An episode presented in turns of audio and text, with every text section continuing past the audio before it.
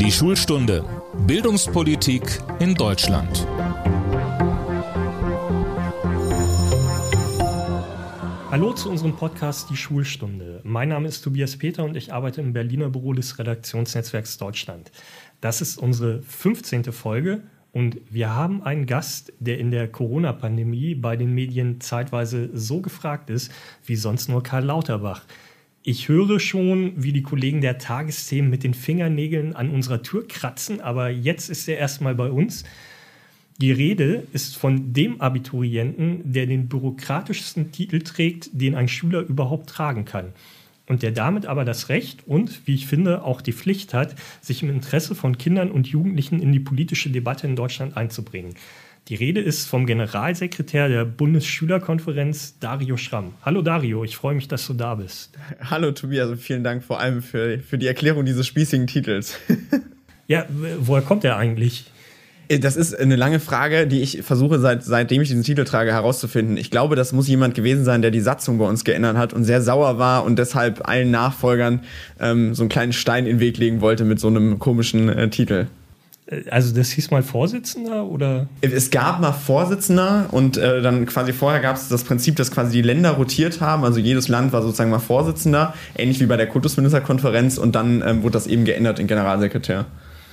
Okay, aber lassen wir den bürokratischen Titel mal hinter uns. Du bist ja nicht nur Generalsekretär der Bundesschülerkonferenz, sondern auch ein ganz normaler Schüler, einer, der in diesem Jahr Abi macht.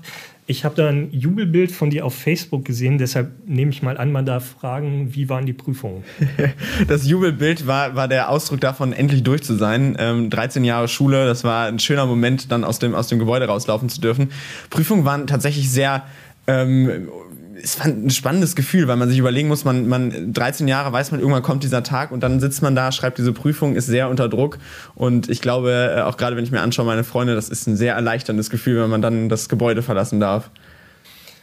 Okay, also ich hatte mal einen Kollegen, der war bekannt dafür, bei Formulierungsproblemen schon mal eine Schrankwand einzutreten. Ich äh, sage jetzt aus Gründen des Anonymschutzes nicht den Namen das Gefühl, das tun zu wollen, hattest du in keiner deiner Prüfungen oder hattest du doch schon mal?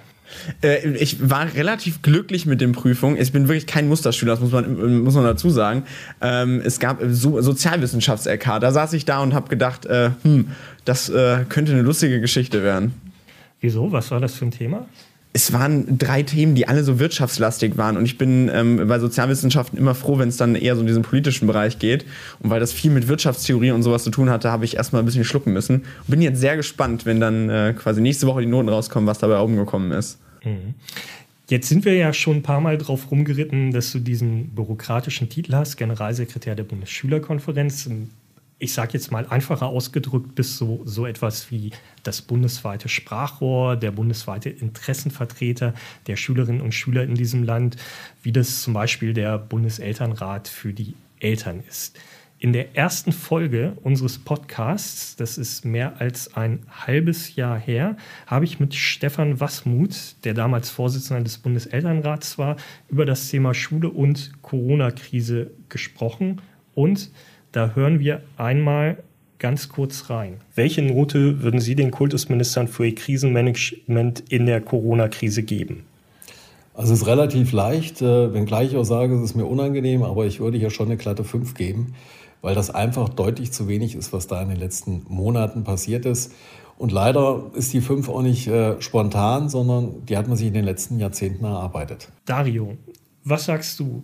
Ist Note 5 für die Kultusminister in der Pandemie berechtigt und das auch heute noch? Also ich glaube, es ist immer schwer, das tatsächlich in Noten zu fassen, weil man immer sagen muss, die einen haben in dem einen Moment waren sie besser, in dem anderen Moment war der andere besser. Ich glaube, was, was Stefan äh, Wasmutter auch gesagt hat, ist richtig. Es wäre auch, glaube ich, also ein bisschen schwer zu sagen, diese Kultusminister noch, weil das Problem, was wir haben, ist, also gerade wenn auch Digitalisierung etc., das sind ja alles Sachen, die darauf basieren, dass man eben seit Jahrzehnten Kultusminister oder grundsätzlich die Politik einfach Schule ja verschlafen hat, das muss man ganz klar sagen. Von daher würde ich sagen, wenn man das auf den langen Zeitraum sieht, dann ist fünf bestimmt eine Note, wo man sagen kann, das äh, kommt dem schon nahe, was da passiert ist. Also eher noch großzügig? Naja, passiert ist ja schon irgendwo was. Eine 5 ist ja so eine Note, so man, man hat gesehen, da hat sich jemand zumindest mal so im, im, im Ansatz damit versucht zu beschäftigen, aber so das wirkliche Problem oder die, die grundsätzliche Lösung hat er nicht wirklich gefunden. Und ich glaube, das ist die gute Beschreibung für das, was auch in der Bildungspolitik passiert ist. Eine so positive Beschreibung der Note 5 habe ich noch nie gehört, aber gut. Schauen wir mal im Einzelnen auf die Themen. Du hast es schon angesprochen. Ein zentraler Punkt ist Schule und Digitalisierung. Sind da die Schulen heute erheblich fitter als zu Beginn der Pandemie? Also der Aufschrei ist immer groß, wenn ich noch heute sage, dass die, dass die Schulen einfach immer noch nicht wirklich digital funktionieren. Also ich erlebe das bis heute, dass dann viele sagen, aber unsere Schule hat schon die mega iPad-Koffer und die anderen sagen, wir haben die Whiteboards an der Wand und und und. Ähm, ich glaube, das Problem ist, dass wir Digitalisierung noch immer nicht so, so ganzheitlich anschauen. Also sicherlich, wir haben die Schulen, die super ausgestattet sind und wir haben mittlerweile ganz viele Kinderhände, die an iPads kleben. Aber das Problem besteht immer noch darin, was, was macht man mit diesen iPads und, und wie geht auch der Lehrer damit um? Und da habe ich den Eindruck, ähm, das ist immer noch nicht so, wie es sein sollte. Das heißt, es hat sich auch noch nicht genug getan, was die Fortbildung von Lehrern im digitalen Unterrichten angeht, oder? Ja, weil es ja auch so, also es ist ja tatsächlich so banal. Man, wir, die Forderung ist ja ganz klar, dass man eigentlich auch sagt, man muss den digitalen Raum nutzen. Also es ist ja relativ einfach zu sagen, Lehrer setzt sich dann äh, nachmittags mal hin, anderthalb Stunden und lernt quasi am Computer, hat eine, eine Online-Fortbildung, muss dafür nicht extra wohin fahren und und und. Klingt einfach, dann kommen wir aber genau in den Bereich, weil viele Lehrer, so banal sich das anhören, gar nicht wissen, wie wähle ich mich dann ein, wo melde ich mich an, wie, wie benutze ich den Computer. Ähm, und solche Sachen sind noch immer so ein bisschen auf der Strecke, von daher Fortbildung ist immer noch Mangelware. Wäre das eine Möglichkeit, dass auch die Schüler da so ein bisschen digitale Entwicklungshilfe bei den Lehrern leisten? Absolut. Ich glaube, das war sogar hier gar nicht so weit hier von Berlin in Brandenburg. Da ähm, gab es ein Versuchsprojekt, wo eben, ähm, wo man so gesagt hat, lass uns doch Digitalisierung gemeinschaftlich anschauen. Also wie kann man das machen, Lehrer und Schüler zusammen? Und äh, da sind echt alle happy am Ende rausgegangen, weil man wirklich das Gemeinschaftliche angegangen hat, was ja auch Sinn macht, weil am Ende muss es ja auch gemeinschaftlich funktionieren. Also wenn der Lehrer irgendwie seine Fortbildung alleine hat und der Schüler lernt das irgendwie am besten auch noch irgendwo anders, dann ist das ja wieder irgendwie zwei verschiedene Wege und eben nicht das, das Zusammensein. Jetzt stecken ja im Digitalpakt Schule 5 Milliarden Euro drin. Die sind jetzt bei dir an der Schule schon komplett angekommen, oder?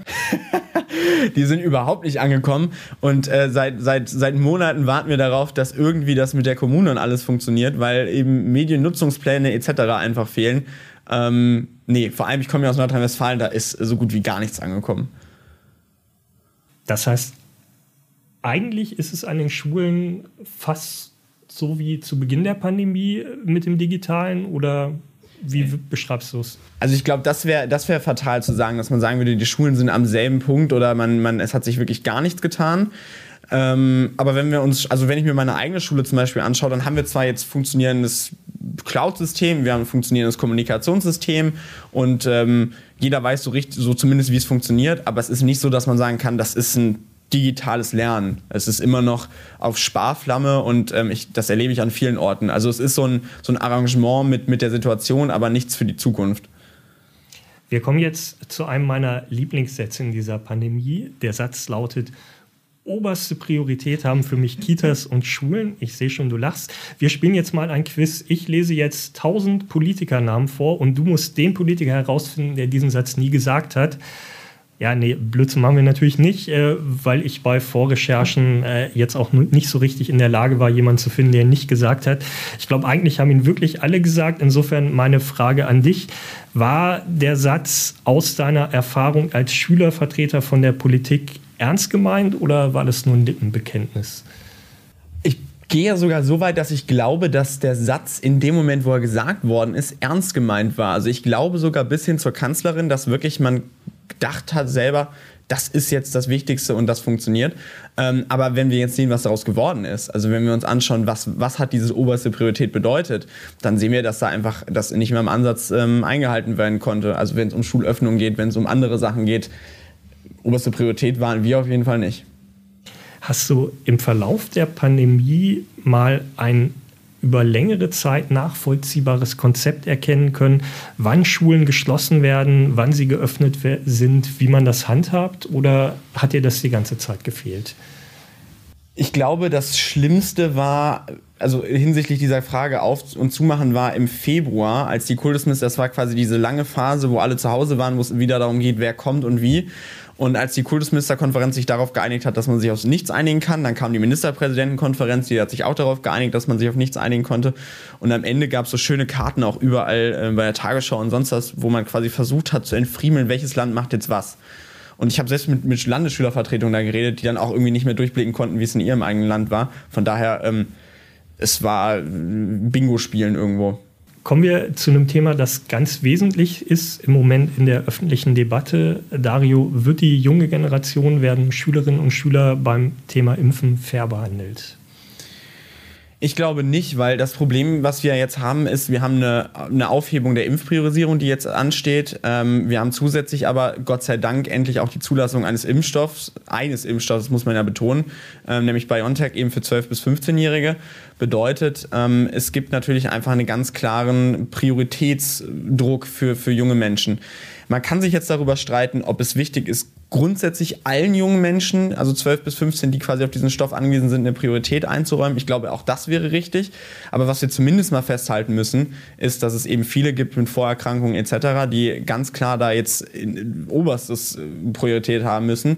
Und da habe ich den Eindruck, wenn wir uns jetzt auch den Impfgipfel ja angeschauen, das klare Signal, dass man da jetzt sich drum kümmert, ähm, sehe ich nicht. Und am Ende glaube ich, dass gerade junge Menschen, die sich trotzdem auch impfen wollen, egal ob jetzt die STIKO, was ja auch so ein Thema ist, gibt es ja die Empfehlung für alle oder nicht, ähm, glaube ich, dass viele sich jetzt irgendwie in dieses, dieses Termin, diesen Terminkrieg irgendwie stürzen müssen. Ob das so sinnvoll ist, weiß ich nicht. Also es ist so ein bisschen so, als würde man sagen, klar, ihr könnt geimpft werden, aber das Motto ist jetzt, äh, bring your own Impfstoff. Ja, es ist absolut. Es ist dieses, ähm, dieses suffisante, natürlich, ihr habt jetzt den Impfstoff und natürlich, ihr habt die, ihr, das dürft ihr jetzt machen und ihr dürft theoretisch wahrnehmen, aber stellt euch quasi in dieselbe Schlange wie alle anderen auch. Ähm, und das finde ich nicht so ganz richtig, weil selbst wenn wir immer wieder betonen und immer wieder hören, junge Leute sind nicht so anfällig und und und, sie können A genauso übertragen und B gibt es trotzdem die, die Fälle ähm, ähm bei den jungen Menschen. Also es ist ja nicht so, dass man sagen kann, äh, Corona existiert nicht und auch lange Langzeitfolgen für Corona ähm, gibt es bei den jungen Menschen nicht. Also deine Vorstellung wäre gewesen, das Impfmobil kommt auf den Schulhof und dann können die Leute sich impfen lassen. Oder wie stellst du es dir vor? Das ist ja ganz interessant, weil also die, die niedersächsische ähm, Regierung hat das ja auch tatsächlich umgesetzt. Also die haben sich ja überlegt, ähm, das sozusagen anzunehmen, was wir da vorgeschlagen hatten, schon vor einigen Wochen, weil wir ja gesagt haben, wir glauben, es wäre sinnvoll, das Angebot zu machen. Also, dass man sagt, es gibt die Impfmobile, die kommen an die Schulen. Die Eltern können dir Einverständnis geben. Natürlich können sie auch sagen, nein, ich möchte mein Kind in Ruhe zum Hausarzt gehen, was ich auch total nachvollziehen kann. Ähm, aber das, die Resonanz von jüngeren Schülern, aber auch von Eltern war eigentlich schon sehr positiv, dass sie gesagt haben, das würde sie entlasten. Sie müssen sich nicht in dieses Termin-Ding reinstürzen. Und das Kind, was auch gesagt hat, ich möchte mich jetzt impfen lassen und wenn ich das quasi weiß, ich kann das in, in der Schulzeit machen und bin da durch, ähm, das, das kommt mir auch zugute. Jetzt gibt es ja einen Impfstoff, der nur für Leute über 60 empfohlen ist, also AstraZeneca, der gleichzeitig mittlerweile ein sehr ramponiertes Image hat und den dann viele über 60-Jährige auch gar nicht nehmen wollen. So, und wenn die dann BioNTech nehmen, fehlt der Impfstoff natürlich unter anderem auch für deine Generation. Ist das ungerecht oder sagst du, ist schon okay. Ich kann verstehen, wenn die Leute AstraZeneca nicht wollen. Das ist ein schwieriges, schwieriges Thema, ähm, aber ich glaube, und deswegen ja nochmal das Ding, ältere Leute über 60, aber auch grundsätzlich alle ab 18, haben ja eine größere Auswahl. Also ich zum Beispiel habe auch für mich entschieden, ich bin noch nicht geimpft, aber ich habe für mich auch entschieden, sobald es die Möglichkeit gibt, auch mit, mit AstraZeneca oder theoretisch auch Johnson Johnson, ähm, ich würde mich damit impfen lassen, weil ich der ganz klaren Meinung bin, dass, es, dass das Risiko trotzdem nach Abwägung quasi in Ordnung ist diese Frage, ob man sich damit impfen lassen möchte, ja oder nein, haben eben Leute unter 18 nicht. Und deshalb ist es quasi, sie haben nicht die Wahl. Und daher finde ich, dass es klar sein muss, dass es da eine Priorität für geben muss. Und natürlich sehe ich es auch gerade bei über 60-Jährigen, die Risiko äh, quasi, also das Risiko, da in irgendeiner Weise einen Schaden von zu tragen, ist gering. Von daher bin ich da auch der Meinung, dass sie da schon ähm, sich schon primär mit, mit diesen Impfstoffen impfen lassen sollten. Du warst als Austauschschüler in den USA. Schaust du neidisch dahin, wenn es um das Thema Impfen geht? ich habe immens neidisch drauf geguckt, als mein bester Freund in den USA vor einigen Monaten ich mit dem gefacetimed habe und äh, er zu mir sagte, wie, du bist noch nicht geimpft. Ich, äh, das war, glaube ich, im, im, März oder so, und da hatte der schon seine zweite Impfung. Ähm, da war ich sehr neidisch und habe gedacht, das kann ja, also das würde ich gerne auch haben. Jetzt habe ich dieselben FaceTime-Gespräche mit meinem Gastvater und meinem Gastbruder und die sagen, ähm, wir haben unfassbar viele Impfdosen, ähm, haben aber keine impfwilligen Menschen und wissen gar nicht, ob wir das schaffen, dass wir da so ein, die Herdenimmunität dadurch erreichen. Und von daher bin ich am Ende hoffentlich froh, dass wir durch Bildung in Deutschland mehr Leute dazu bekommen werden, sich zu impfen. Bildung ein schönes Thema gerade in diesem Podcast. In Zeiten des Lockdowns in den Schulen hat es ja vor allem die Kinder und Jugendlichen besonders schwer, die zu Hause nicht so gut gefördert werden können. Die Bundesregierung hat jetzt ein Aufholprogramm beschlossen. Es soll eine Milliarde Euro für Nachhilfe geben und grob gesagt eine weitere Milliarde Euro für die Förderung der sozialen Entwicklung, also beispielsweise durch Ferienfreizeiten. Ist damit jetzt alles gut? Es ist zumindest ein Anfang. Also, dass wir, dass wir ein Paket der Bundesregierung haben, wo Geld drinsteckt für Bildung und für, den, für das Aufholen von auch sozialen Fragen, das ist ein wichtiger Schritt. Äh, wenn man sich das aber anschaut, wie in Anführungszeichen, ich meine, eine Milliarde ist zwar viel Geld, ähm, ich würde mich freuen, wenn ich das im Portemonnaie hätte, aber es ist dennoch natürlich einfach relativ wenig. Und das nächste Problem ist auch, dass ich den Eindruck habe, dass dieses Geld, ähm, oder ich habe zumindest die Sorge, dass das Geld wieder nicht da ankommt, wo es hingehört, ähnlich wie beim Digitalpakt, weil die, das Feedback der Länder ist ähm, auch, dass man da zu wenig kommuniziert hat miteinander. Von daher, ich glaube, es braucht mehr Geld und es braucht auch nochmal eine ganz klare Kommunikation, wie dieses Geld tatsächlich einfach am Ende wirklich 100% ankommt. Aber das heißt, was befürchtest du, dass es einfach zu lange dauert, bis das Geld bei den Schülern mit entsprechenden Angeboten ist oder dass es gar nicht ankommt? Beides. Ich glaube einerseits, dass die Prozesse wieder immens lange dauern, dass selbst wenn Geld dann ausgeschüttet wird, es quasi zu spät ist, weil viele sind ja auch, äh, viele Programme waren ja auch gedacht Sommerferien, also nicht mal nur dieses Lernen, äh, dieser Fokus auf Lernen, sondern auch wirklich soziale Sachen, also Ferienangebote, damit die Schüler auch irgendwie wieder zusammenkommen. Ähm, und da habe ich die Sorge, das muss man ja auch planen. Also das bringt ja nichts, wenn am ersten Sommerferientag das Geld da ist. Da ist ja keinem, der das irgendwie organisieren muss, geholfen. Von daher müsste das Geld sozusagen eigentlich jetzt schon lieber gestern als heute ähm, auf dem Konto von äh, da sein, wo es quasi hingehört. Du fürchtest also, dass die soziale Spaltung bei den Bildungschancen jetzt noch mal weiter zunimmt, oder? Ich habe die Sorge, dass die, dass die, dass die Schere ähm, in der Bildung ähm, immer weiter zunimmt, aber das hängt an vielen Faktoren. Das hängt daran, ob wie lange jetzt die Schulen weiter im Wechselunterricht oder zubleiben. Das hängt daran, äh, wie wir jetzt auch quasi individuell fördern, weil das ist ja das Nächste. Also die Leute, die vielleicht alle haben Lücken irgendwo. Ob jetzt klein, groß, wichtig oder nicht, mal dahingestellt. Aber die Lücken existieren irgendwo bei allen. Die Frage ist natürlich auch, die einen können jetzt nach den Sommerferien hingehen und sagen, na gut, dann nehme ich jetzt die Nachhilfe, meine Eltern bezahlen das. Und das können eben andere nicht. Und ich habe die große Sorge, dass diese, diese Schere immer größer wird. Und ähm, da haben wir das Problem, dass diejenigen, die dann in drei, vier Jahren ihren Abschluss machen, ähm, einfach nicht dieselbe Chance haben, diesen Abschluss erfolgreich zu machen wie die anderen. Und das darf einfach nicht passieren. Ein Thema, das ich ganz gern kurz noch anschneiden würde, wir haben ja in den vergangenen Monaten häufig miteinander gesprochen. Ich habe dich immer wieder zu aktuellen Themen befragt und dann habe ich im Internet Rückmeldungen, ja, Rückmeldung ist schon sehr nett gesagt, sagen wir mal Proteste von Eltern bekommen, die gesagt haben, ah, diese Bundesschülerkonferenz und dieser Dario Schramm, die können gar nicht für die Schüler sprechen. Und ich kann es auch beweisen, weil ich habe meine Tochter, ich habe meinen Sohn gefragt und die sehen das ganz anders. Was sagst du dazu? Das ist ein super spannendes Thema, weil, glaube ich, viele auch in der Pandemie immer den Eindruck hatten, ähm, gerade auch bei mir, und das kann ich auch nachvollziehen. Also ich würde das sicherlich auch äh, haben, äh, wenn immer wieder dasselbe Gesicht da ist und der sagt dann irgendwelche Sachen, dann würde ich auch irgendwann anfangen, was ja auch richtig ist. Also ich meine, es gehört ja auch dazu, dass man dann sagt, ähm, warum, warum sagt er das eigentlich, was steckt dahinter? Und dann spricht er, möchte für so viele Leute irgendwie sprechen. Ähm, vielleicht kurz zur Erklärung, also Bundesschülerkonferenz, die alle Landesschüler, also die Landesschülervertretung eben bei uns zusammen. Was ganz wichtig ist, äh, gerade wenn es auch um die Frage geht, was wir sagen, alles, was ich sage, da haben quasi alle Länder zustimmen müssen. Also das ist ein immenser Prozess, alle Forderungen, alles, was wir machen, da muss jeder, jede Landesschülervertretung quasi zugestimmt haben, die bei uns ist. Und ähm, dann ist das Ding, dass die Landesschülervertretungen jeweils einen Riesenapparat ähm, auch haben, wie sie ihre Meinung bilden, die sie natürlich dann auch vertreten bei uns.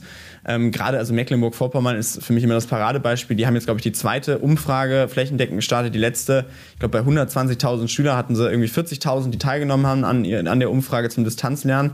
Also von daher kann man schon immer sicher gehen, dass das, was von den Ländern dann sozusagen abgestimmt wird auf Bundesebene, ähm, ja, einen breiten Fuß hat. Genau. Und gleichzeitig ist es ja auch so, ein Stück weit funktioniert Demokratie so. Also es gibt die Landesschülervertretung, Absolut. es gibt dann äh, euch als Bundesschülerkonferenz und natürlich kannst du nicht die Meinung jedes einzelnen Schülers vertreten, weil dann müsste ja jeder Schüler genau dieselbe Meinung haben. Ein Punkt, der ganz interessant war in dieser Zeit, war, als so vor einer Ministerpräsidentenkonferenz einheitliche Regeln für Schulöffnung, Schulschließung gefordert hast, aber eben auch, dass die Schulen da, wo es nach solchen Regeln möglich ist, offen sein sollen. Und du hast dann sehr harten Gegenwind in den sozialen Netzwerken dafür bekommen, dass du eben gesagt hast, da wo es möglich ist, äh, soll dann tatsächlich auch Unterricht in den Schulen stattfinden können. Was war da los?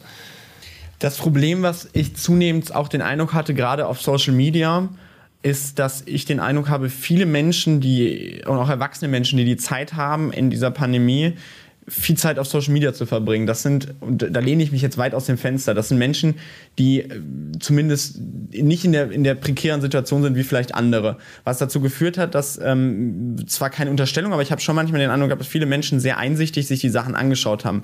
Also viele haben auf mich den Eindruck gemacht, was ja zu Recht ist, also dieser Hinweis auf Infektionsschutz, weil vielen einfach die Sorge hatten, eben meine Kinder infizieren sich in der Schule und bringen das nach Hause, was ich völlig nachvollziehen kann, was auch immer wichtig ist, was wir ja auch immer betont haben. Also bis heute sagen wir, wir müssen nicht nur die Schule uns anschauen, sondern zum Beispiel der Weg zur Schule zum Beispiel. Ähm, von daher, das ist also der erste Punkt, den ich total nachvollziehen konnte. Das Problem ist aber, dass ich den Eindruck hatte, dass viele so verirrt waren in diesem Glauben oder in, diesem, in, diesem, in dieser Forderung, alles für den Infektionsschutz, am liebsten wir mauern uns ein, dass man wirklich vergessen hat, was bedeutet das im Umkehrschluss. Also was bedeutet das für die Kinder, zwei, drei Geschwister irgendwie im selben Zimmer, was es tatsächlich gibt die völlig abgehangen werden, die nicht den sozialen Kontakt haben, die nicht die Eltern haben, die sie unterstützen, ähm, wo wir einfach gesagt haben, da müssen wir jetzt die Stimme auch gerade für diese Menschen erheben, dass man die einfach nicht vergisst. Und das hat was ich erstmal auch nachvollziehen kann, zu Gegenwind geführt, ähm, aber teilweise auch in so einer ex extremen Weise, dass ich den Eindruck hatte, die, es gibt Leute, die wollten echt über Monate einfach alles komplett dicht machen wie weit sind Leute gegangen, die mit dem, was du gesagt hast, nicht einverstanden waren? Also so ein Shitstorm in einem sozialen Netzwerk ist ja nichts Angenehmes, aber was ist da passiert? Wie weit sind die gegangen? Also das, das wirkliche, ich sag mal, Highlight in Anführungszeichen war, als, als ähm, die Geschichte rausgegangen ist mit der Testpflicht. Das war der Moment, wo wir eben gefordert haben, dass es eine Testpflicht gibt an den Schulen. Ähm, das war zu einem Zeitpunkt, wo es das in fast allen Bundesländern eh schon gab. Es war wirklich nur noch an den, in den Ecken und Kanten, wo es das noch nicht gab, dass das da umgesetzt wird.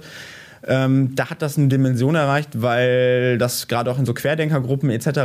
dann reingekommen ist. Das war dann eine Dimension, wo das sehr persönlich wurde wo ähm, private Social Media Accounts eben attackiert worden ist, wo das vor allem auch, und das war der Moment, wo, wo es für mich auch dann, äh, dich den Eindruck hat, da muss man jetzt agieren, war der Moment, wo es halt nicht nur mich getroffen hat, sondern eben auch andere. Also es gab auch Kreisschülervertretungen oder auch andere äh, jüngere Leute, die gesagt haben, ja, wir stehen dahinter, wir unterstützen das, die dann wirklich von erwachsenen Menschen aufs tiefste bedroht und beleidigt worden sind, ähm, wo ich gemerkt habe, das ist jetzt nochmal eine ganz andere Diskussion in teils schon eh hitzigen äh, Schuldebatten. Hattest du da jemals Angst oder ist das trotz allem so an dir vorbeigerauscht? Angst hatte ich da nicht. Also es war, war auch viel Belächeln, weil wenn ich mir überlegt habe, da gab's, es gab wirklich Menschen, die auf meinem privaten Facebook-Profil angefangen haben, irgendwie also Sachen, also Beleidigungen, die, die, die, die, weiß ich nicht, das, das ist so, so, so achte Klassenniveau auf dem Schulhof und dann sitzt man am Ende beim Rektor und äh, muss man irgendwie erklären, was man gemacht hat. Das war schon sehr, also das war irgendwie eher Hanebüchen, aber es war ähm, überrascht sein. Also da, was das für eine Dimension angenommen hat. In dem Moment, wo wirklich da hunderte von Kommentare eingehauen sind, das war schon, wo ich gedacht habe, ja, das, äh, dass man so auf, auf junge Menschen irgendwie eingeht, das, das, äh, damit hätte ich nicht gerechnet. Jetzt ist diese Pandemie ja hoffentlich und Gott sei Dank auch irgendwann wieder vorbei.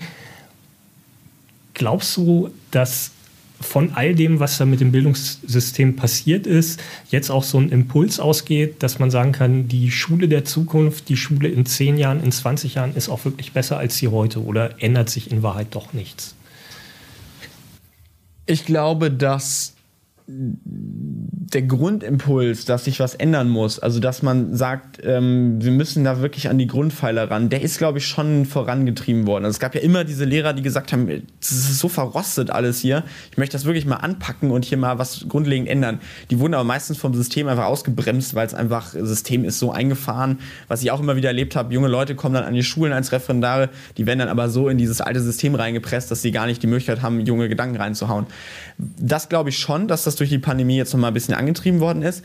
Ich habe aber die Sorge, gerade jetzt, wenn wir uns überlegen, hoffentlich nächste Schuljahr geht es wieder normal los, dass alle so glücklich sind, wieder Normalität zu haben, dass diese Normalität darin besteht, ähm, in, in alte, alte Fahrwässer zu, ver, zu versickern. Und das darf eben nicht passieren. Also es ist gut, wenn die Schulen wieder aufmachen. Und es ist auch gut, dass man natürlich dann erstmal sich auf die Sachen fokussiert, wie Sammeln und und und. Aber man darf jetzt nicht sagen, Corona ist besiegt und jetzt ähm, machen wir quasi da weiter, wo wir aufgehört haben aus deiner Sicht, was macht einen wirklich guten Lehrer, eine wirklich gute Lehrerin aus? Ich glaube, ein guter Lehrer ist jemand, der äh, sich ähm, auf Augenhöhe sieht. Also es muss noch nicht mal dieses Kumpelhafte sein, das glaube ich nicht. Ein guter Lehrer oder eine gute Lehrerin ist nicht, äh, nicht der, der beste Freund, aber es muss jemand sein, der ganz klar die, die Schülerinnen und Schüler respektiert. Er muss vor allem auch offen sein ähm, für, für, für auch, ich sag mal, Anregungen und ich glaube, dass das Wichtigste ist, dass der Lehrer selber Spaß am Beruf hat. Weil das Schlimmste, was passieren kann, sind, sind die Lehrer, auch gerade, das habe ich teilweise auch schon gehabt, Referendar, wo ich den Eindruck hatte, ähm, das war eher das, das Willen, weil es, ein, weil es ein sicherer Job ist und weil es ein sicherer Weg ist. Aber das war nicht, dass sie gesagt haben, ich möchte Schülern irgendwas beibringen und ich habe auch Spaß am Fach. Und das, glaube ich, ist, ähm, sollte man nicht, nicht machen. Wir kommen jetzt zu unserer beliebten Rubrik, die Schnellfragerunde. Und wir spielen das Ganze diesmal als Satzvervollständigung. Also ich lese den Anfang eines Satzes vor und du kannst ihn dann vervollständigen. An Corona-Partys habe ich. Äh, nie teilgenommen, aber viele äh, mitbekommen. Also da war schon viel los. Äh, jetzt mal kurz aus der Schnellfragerunde raus. Äh, der, auf jeden Fall. Also gerade wenn man in Köln, äh, quasi in der Umgebung von Köln wohnt, dann ähm, wir haben zwar eine Ausgangssperre ja auch gehabt eine lange Zeit, aber es war gut besucht, viele Sachen, ja. Und hätte man dagegen was tun können oder ist man da im Grunde einfach machtlos? Ich, ich bin mir bis heute unsicher, ob es sinnvoll ist, ähm, viele Sachen von draußen nach drinnen zu verlegen, weil wir uns anschauen, was, was, wie, wie die Corona-Fälle oder wie, wie Infektionszahlen von drinnen passieren, dann glaube ich, macht es mehr Sinn, tatsächlich die Leute versuchen draußen zu halten. Okay, zweiter Satz. Kultusminister zu werden ist so erstrebenswert wie? wie, wie ein anderes politisches Amt. Also im Endeffekt glaube ich, dass das äh, ein, ein, spannender Job ist, wenn man da Interesse dran hat. Ich glaube, ich würde sagen, Kultusminister sollte man nur dann werden, wenn man auch Interesse an Bildung hat. Vielleicht würde ich würde den Satz vielleicht äh, dreisterweise ein bisschen umformulieren. Äh, das funktioniert im Abitur so auch nicht. Du kannst die Aufgabe nicht fallen. Deswegen die fünf schön reden, so wie eben am Anfang. Machen wir den nächsten Satz. Vor meinem ersten Live-Auftritt im Fernsehen habe ich. Äh, habe ich unfassbar viele Gedanken mir gemacht und war sehr nervös und ähm, habe mich äh, viel zu viel mit dem Thema beschäftigt. Und heute ist so wie Kaffee trinken, oder? Nein, das, das wird jetzt so, so lässig und so, so, so Larifari klingen. Ähm, es ist immer noch so, dass ich Respekt davor habe, weil ich einfach auch finde, also weil man, man sollte sich bewusst sein, dass es natürlich auch irgendeine Wirkung hat, aber es ist sicherlich mit mehr Spaß irgendwie verbunden und auch mit mehr ähm, Gelassenheit vielleicht. Glaubst du, dass äh, Schülervertreter nach dir auch die Chance haben werden, so viel in der Öffentlichkeit zu sein, also wenn diese Pandemie mal vorbei ist? Ich hoffe sehr, weil egal ob Pandemie oder nicht, äh, Schüler sollten immer Teil der Diskussion sein und Schule, wie haben wir hoffentlich äh, schon festgestellt, wird auch noch weiter ein Thema sein.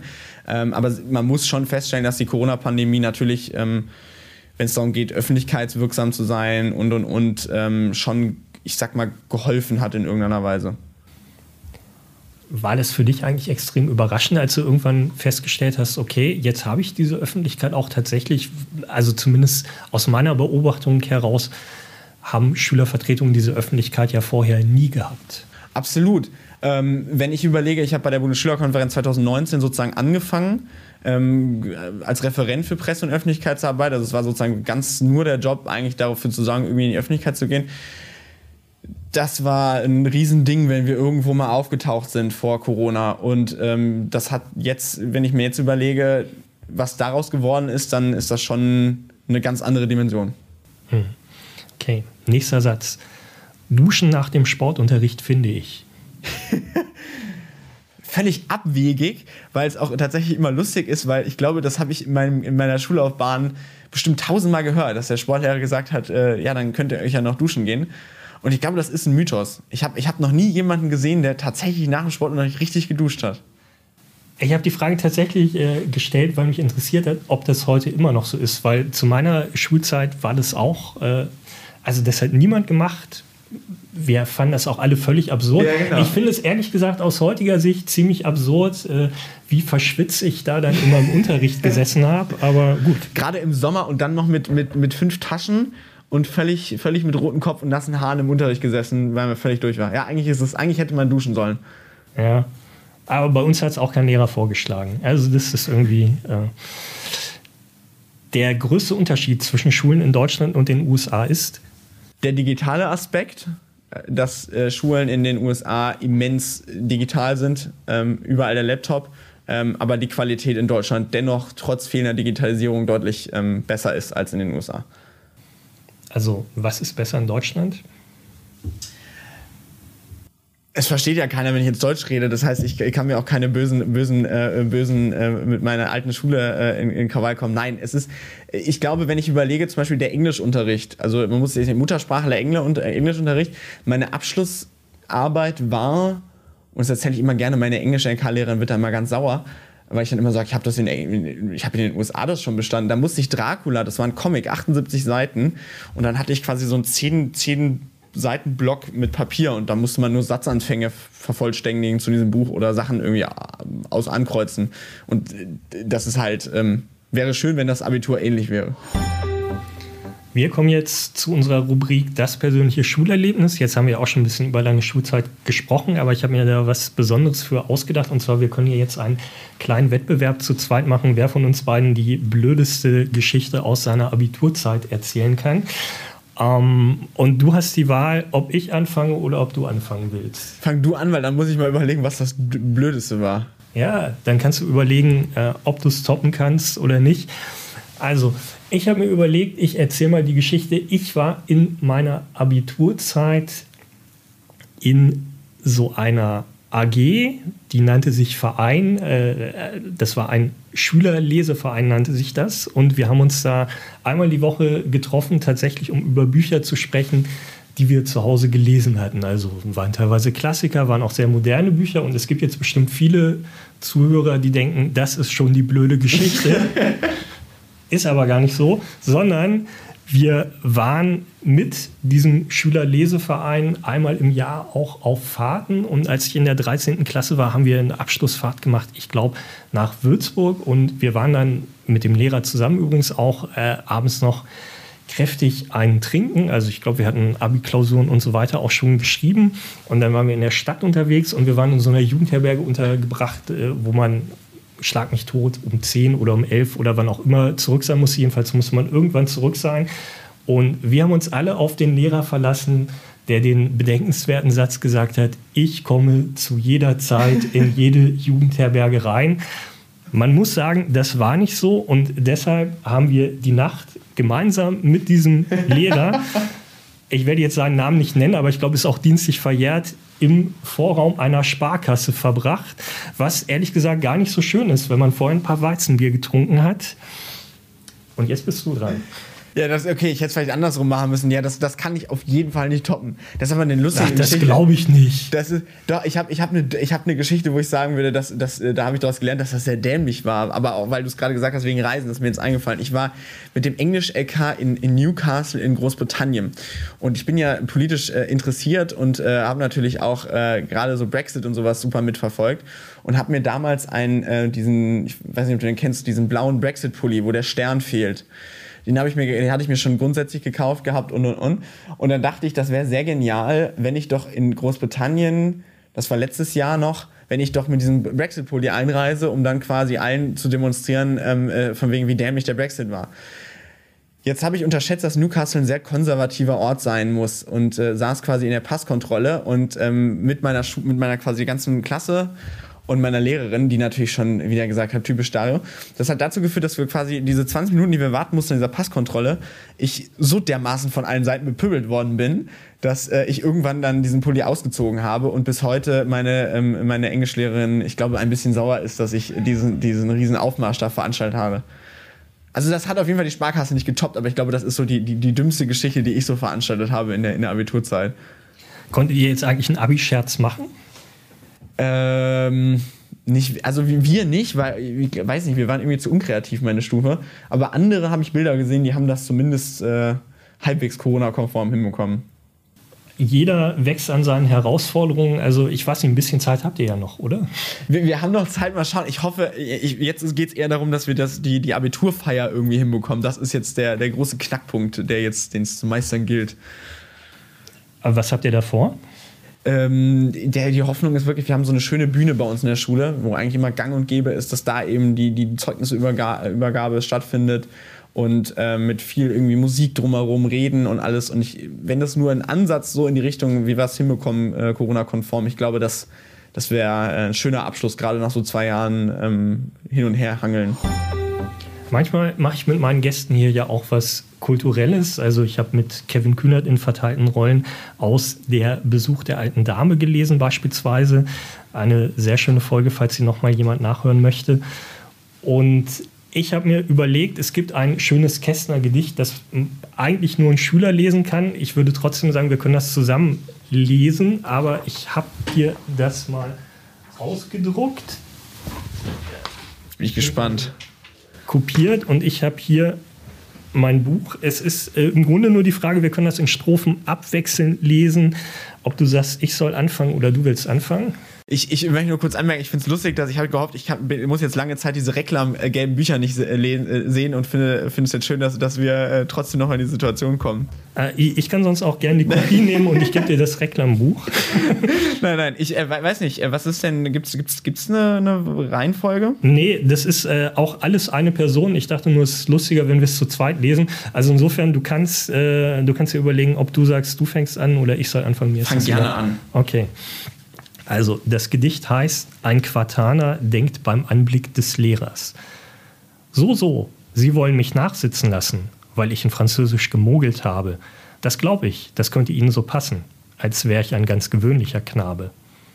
Ich möchte nur wissen, wofür Sie sich halten. Sie werden schon, wenn wir Sie auslachen, rot.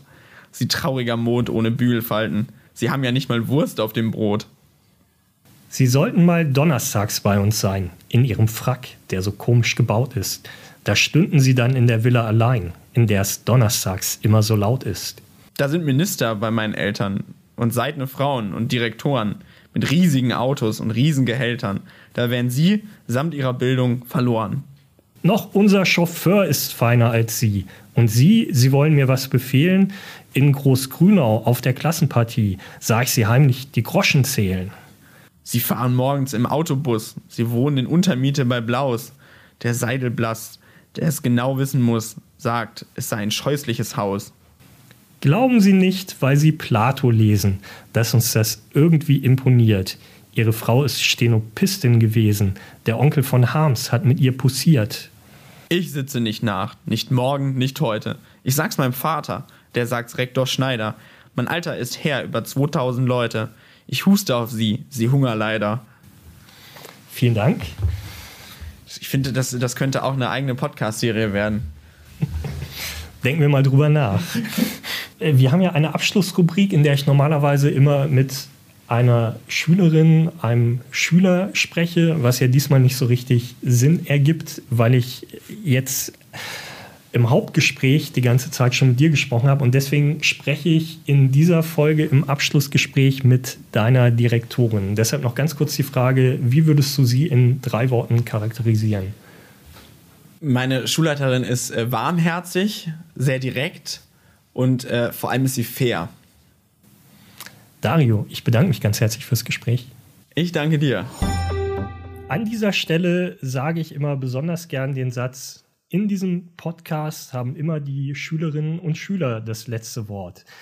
Das macht natürlich diesmal gar keinen Sinn, weil wir schon die ganze Zeit mit einem Schüler gesprochen haben und deshalb dachte ich, es wäre doch wirklich interessant, mal mit einer Lehrerin von Dario Schramm, dem Generalsekretär der Bundesschülerkonferenz, zu sprechen. Ich freue mich sehr, dass wir dafür Angelika Wolny, die Direktorin der Gesamtschule Paffrath, gewinnen konnten. Hallo, Frau Wolny. Hallo, Herr Peter. Frau Wolny, ist es eigentlich ein Vorteil oder ein Nachteil, Deutschlands obersten Schülervertreter an der eigenen Schule zu haben? Also ich sehe das als Vorteil, weil ich sage jetzt mal, aus den letzten Monaten kann ich nur sagen, ich war immer sehr gut informiert. Der Dario hatte immer die ersten Nachrichten wir wussten immer alles sehr früh, aber es ist auch ein Zeichen dafür, dass wir hier an der Schule das, was wir eigentlich wünschen, nämlich unsere Schüler zur Demokratie zu erziehen, dass das gelungen ist. Das kann man bei Dario ganz klar sagen. Wenn Sie Dario in drei Worten beschreiben müssten, welche Worte wären das? Oh, das ist jetzt schwierig. Ähm, ich sage ähm, liebenswert, aber auch durchsetzungsfähig und zielstrebig. Liebenswert und zielstrebig mögen Lehrer durchsetzungsfähig bei einem Schüler. Nervt das nicht manchmal auch? Nö, also es, es gibt natürlich immer Situationen, wo das vielleicht einen Lehrer irgendwann mal nerven könnte. Aber grundsätzlich äh, ist es ja so, man geht ja in die Auseinandersetzung, ins Gespräch mit den Schülern und in dem Fall mit Dario und versucht ja diese Dinge zu besprechen wenn es irgendetwas gibt. Und ähm, das äh, trägt auch zur Kommunikation in der Schule bei. Und äh, letztendlich bringt es uns ja alle auch weiter. Wir wollen ja nicht nur ähm, Schülerinnen und Schüler haben, die immer nur nicken und alles so nehmen, wie es ist, sondern wir wollen ja auch weiterkommen. Und dazu zählt natürlich auch, ähm, dass man an bestimmten Stellen, vielleicht ist es dann auch mal unangenehmer, aber dass man doch bestimmte Dinge benennt und dann kann man sie auch verändern. Fällt Ihnen da ein Konflikt ein, den Sie mit Dario in seiner Rolle als Schülervertreter mal durchlebt haben? Also ich persönlich habe eigentlich mit ihm keine Probleme gehabt. Wir haben, wir haben uns sehr früh kennengelernt und ähm, ich äh, durfte ihn dann äh, im Bio-Unterricht äh, alleine unterrichten. Das war eine schöne Zeit. Also das war etwas, ähm, wo, ja, wo ich ihn auch besonders kennengelernt habe. Aber ich selber habe mit ihm tatsächlich nie Konflikte gehabt. Nein. Sie durften ihn im Bio-Unterricht alleine unterrichten, habe ich das richtig verstanden? Das war einfach so, das war so in seiner ähm, Sturm- und Drangzeit. Und da war es halt ganz nett, wenn man dann äh, vielleicht äh, Dario einfach mal rausgenommen hat, damit er sich ein bisschen besser konzentrieren konnte. Wir haben sehr schön gearbeitet und das äh, war eine sehr produktive Zeit für Dario.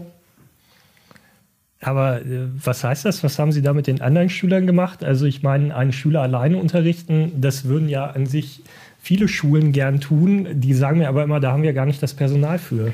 Ja, also er war ja grundsätzlich war da in einem anderen Unterricht und ähm, wir haben dann gesagt, okay, der Dario, der muss an der Stelle noch mal ein bisschen intensiver arbeiten und dann habe ich ihn da rausgenommen. Nee, da war ich nicht seine Lehrerin in dem Fall, sondern ich habe ihn an der Stelle ganz besonders gefördert.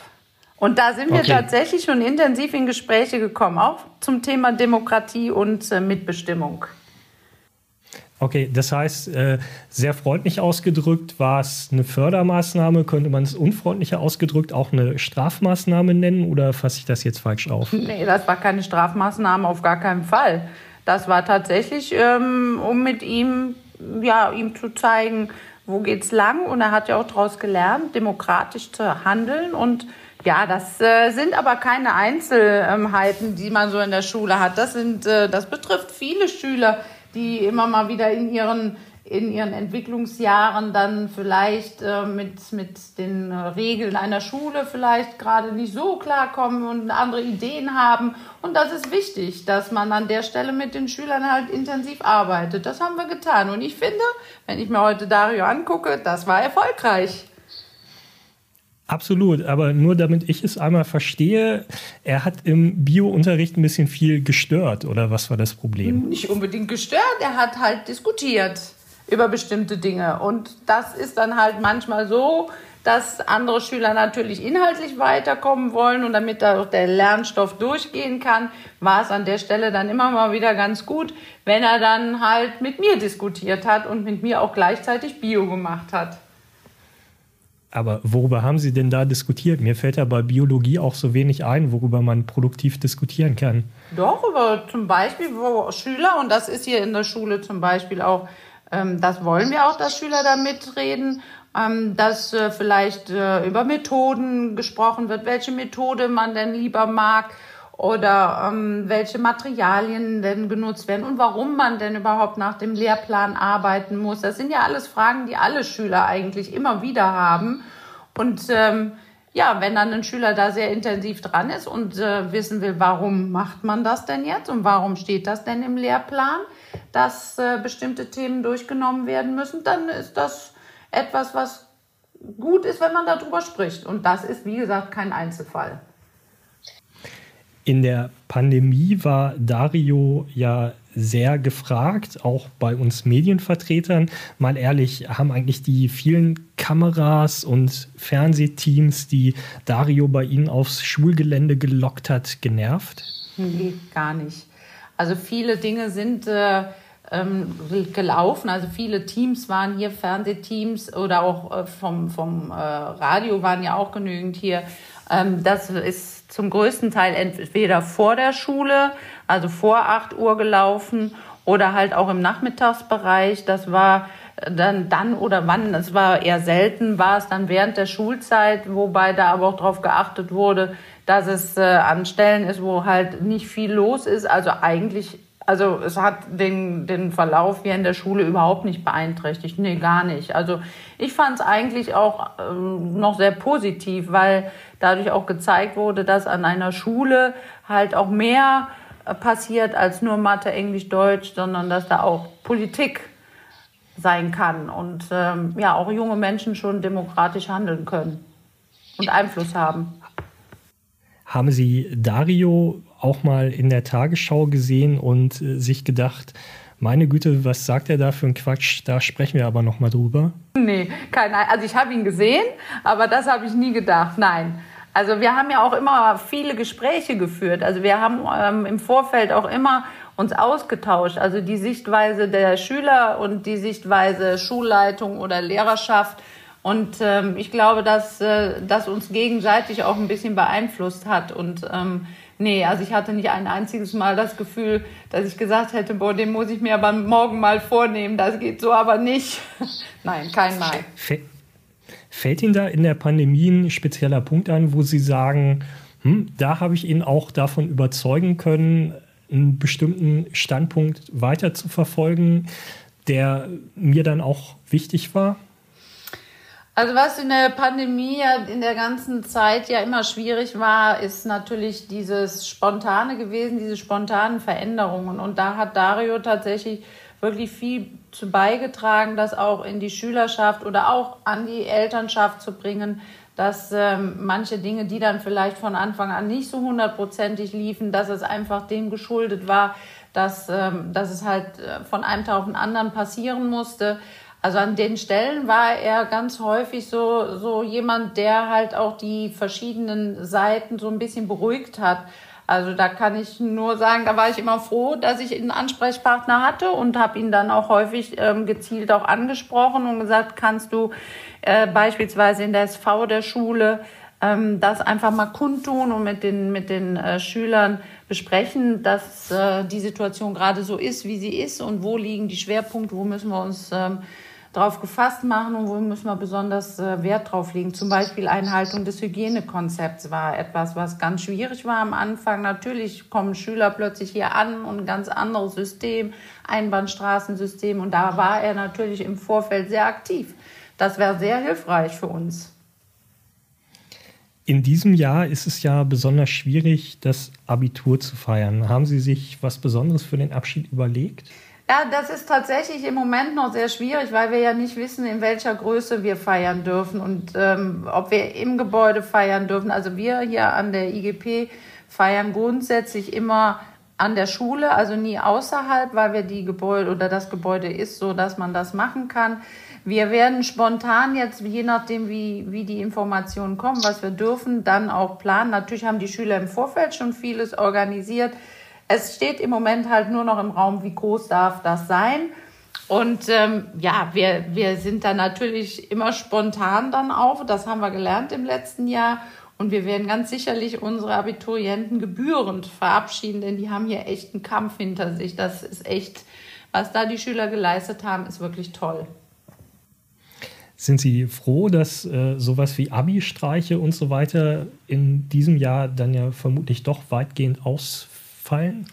Ach nee, also man sagt ja immer, huh, ne, der Abi-Streich und hm, ne, das, hm, jedes Jahr und muss das denn sein? Nee, wir vermissen das eigentlich, weil unsere Schüler hier diesen Abi-Streich, den sie machen, der ist immer sehr nett. Also der ist nicht irgendwie, wir rechnen ab mit der Schule, sondern es ist wirklich eine nette Sache und die Mitschüler freuen sich eigentlich auch immer darauf. Das ist wirklich schön und deshalb ist es schade, dass wir das wieder nicht haben konnten. Und äh, ja, es ist traurig, aber man kann es an der Stelle tatsächlich nicht ändern. Es tut mir leid für diesen Jahrgang. Das war ja schon der letzte Jahrgang auch, der das nicht machen konnte. Aber wir sind eine Schule, wir feiern sehr gerne und halt auch solche Dinge. Frau Wollny, ich bedanke mich ganz herzlich fürs Gespräch. Vielen Dank. Das war die 15. Folge unseres Podcasts Die Schulstunde. Abonnieren Sie uns, empfehlen Sie uns weiter, geben Sie uns einen Like. Ich würde mich freuen. Und tschüss.